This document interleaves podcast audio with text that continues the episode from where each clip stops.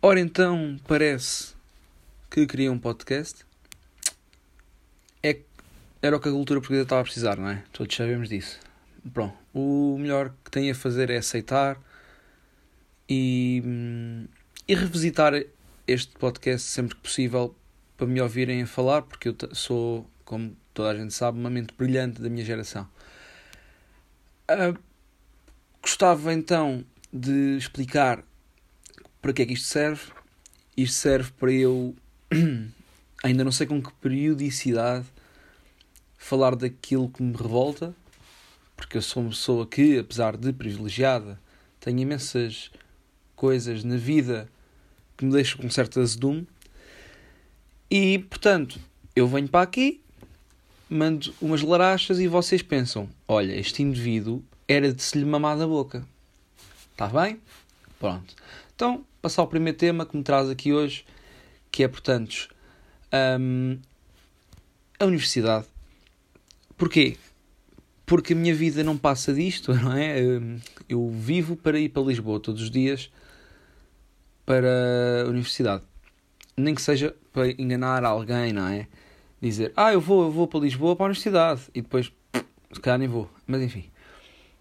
Um, o que é, qual é a coisa que mais me irrita na universidade neste momento?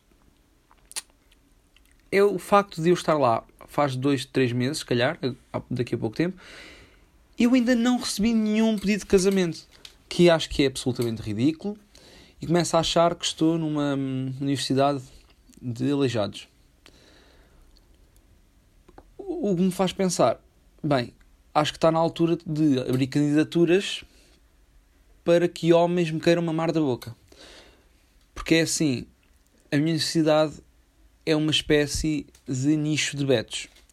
E eu acho que, dado um certo ódio de estimação que eu tenho pela bateria, seria uma ótima oportunidade para eu sodomizar qualquer tipo de beto que me apareça à frente e me queira, pronto, não é? Queira, queira casar lá comigo, que é isso mesmo. Um, outra coisa que me irrita nisto do universo da universidade, giro, um, é o tempo que eu perco em transportes. Porque quer dizer, eu perco 3 horas por dia em transportes, 15 horas por semana, portanto. E para quê? Para nada, porque eu todos os dias choro um bocadinho. Eu podia estar a cumprir os meus sonhos, por exemplo, a vender droga no Rocio, que acho que ganhava muito mais e podia até comprar um microfone, quem sabe, assim na loucura. Portanto, transportes é talvez aquilo que me irrita mais. Outra coisa que me irrita ainda a ver com a universidade e transportes é a estação do Oriente, que está mesmo mal concebida, porque é assim, aquilo tem escadas e cancelas. E o que faz falta claramente é apostar em pistas de atletismo e barreiras. Ok? Porquê? Porque só eu sei as corridas que mando para os autocarros, só eu sei aquilo que começa. Eu começo a suar, eu tenho este problema que eu sou bastante. Portanto, só eu sei aquilo que eu consigo verter em termos de água, não é? Eu podia matar a sede em África só com o meu suor. Um, ou seja, eu acho. Ou, então, portanto, podemos apostar um, em pista de atletismo e barreiras, ou até, quem sabe, terra batida. Caminhos de terra batida, fazer corta-matos. Por exemplo, estamos na EB2 da Arrentela e queremos fazer, treinar atletas, não é? Desporto escolar. Portanto, ganhava o país porque a obesidade baixava e hum, ganhava eu até porque sei lá, acho que num caminho de terra batida haveria mais espaço para correr. Não é agora, agora, por exemplo, eu quero apanhar o metro ou o autocarro, tenho que correr num espaço de 43 pessoas e um pentelho por metro quadrado, que acho que é uma valente falta de respeito. Outra coisa que não me revolta tanto, mas observo, é um consumo estúpido de café por parte dos meus colegas. Vejo um consumo abruto de café que me faz pensar, que ali para meados de janeiro, fevereiro, vou ter hum, muitos dos meus colegas a um abatanado do colapso psicológico, que me deixa, de certa forma, uh, feliz, porque eu tenho um certo. Hum, como, é, como direi? Um certo fascínio pelo abismo. E acho que eles falecendo até seria uma forma do universo se vingar por mim por não me estar a integrar bem. E não me estou a integrar bem porquê? Porque sou antissocial Não, porque eu até sou boa, boa gente e já não violo assim tantas pessoas. É porque eles têm mau gosto, no fundo. E a partir do momento em que o, da minha turma, sendo que, vamos lá ver, há muito beto.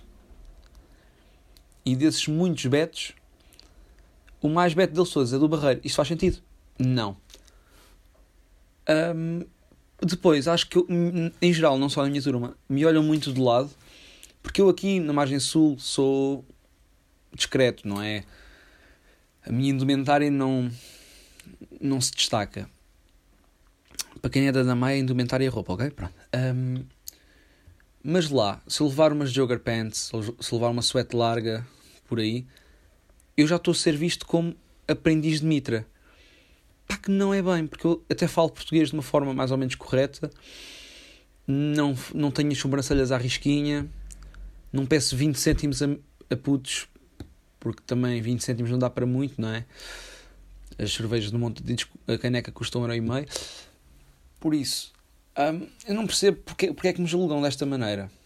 Logo eles, que são todos iguais, não é? Usam aquela calcinha bege, aquela gabardine, aquela bota de montanhismo, porque toda a gente sabe que os betos adoram montanhismo. Aliás, todos eles no Natal recebem um arnês. Exato. Uh, pronto. Agora que as revoltas estão todas destacadas, gostava de falar um pouco. Falar não, deixar uma pergunta apenas, uma questão que gostaria de ver respondida que é Existe algum reformado ou pensionista que não tenha ido ao estúdio do preço certo? É que eu tenho revisto o programa e começo a achar que o Fernando Mendes conhece mais idosos do que a Segurança Social. Pensei nisso e. Chauzesco.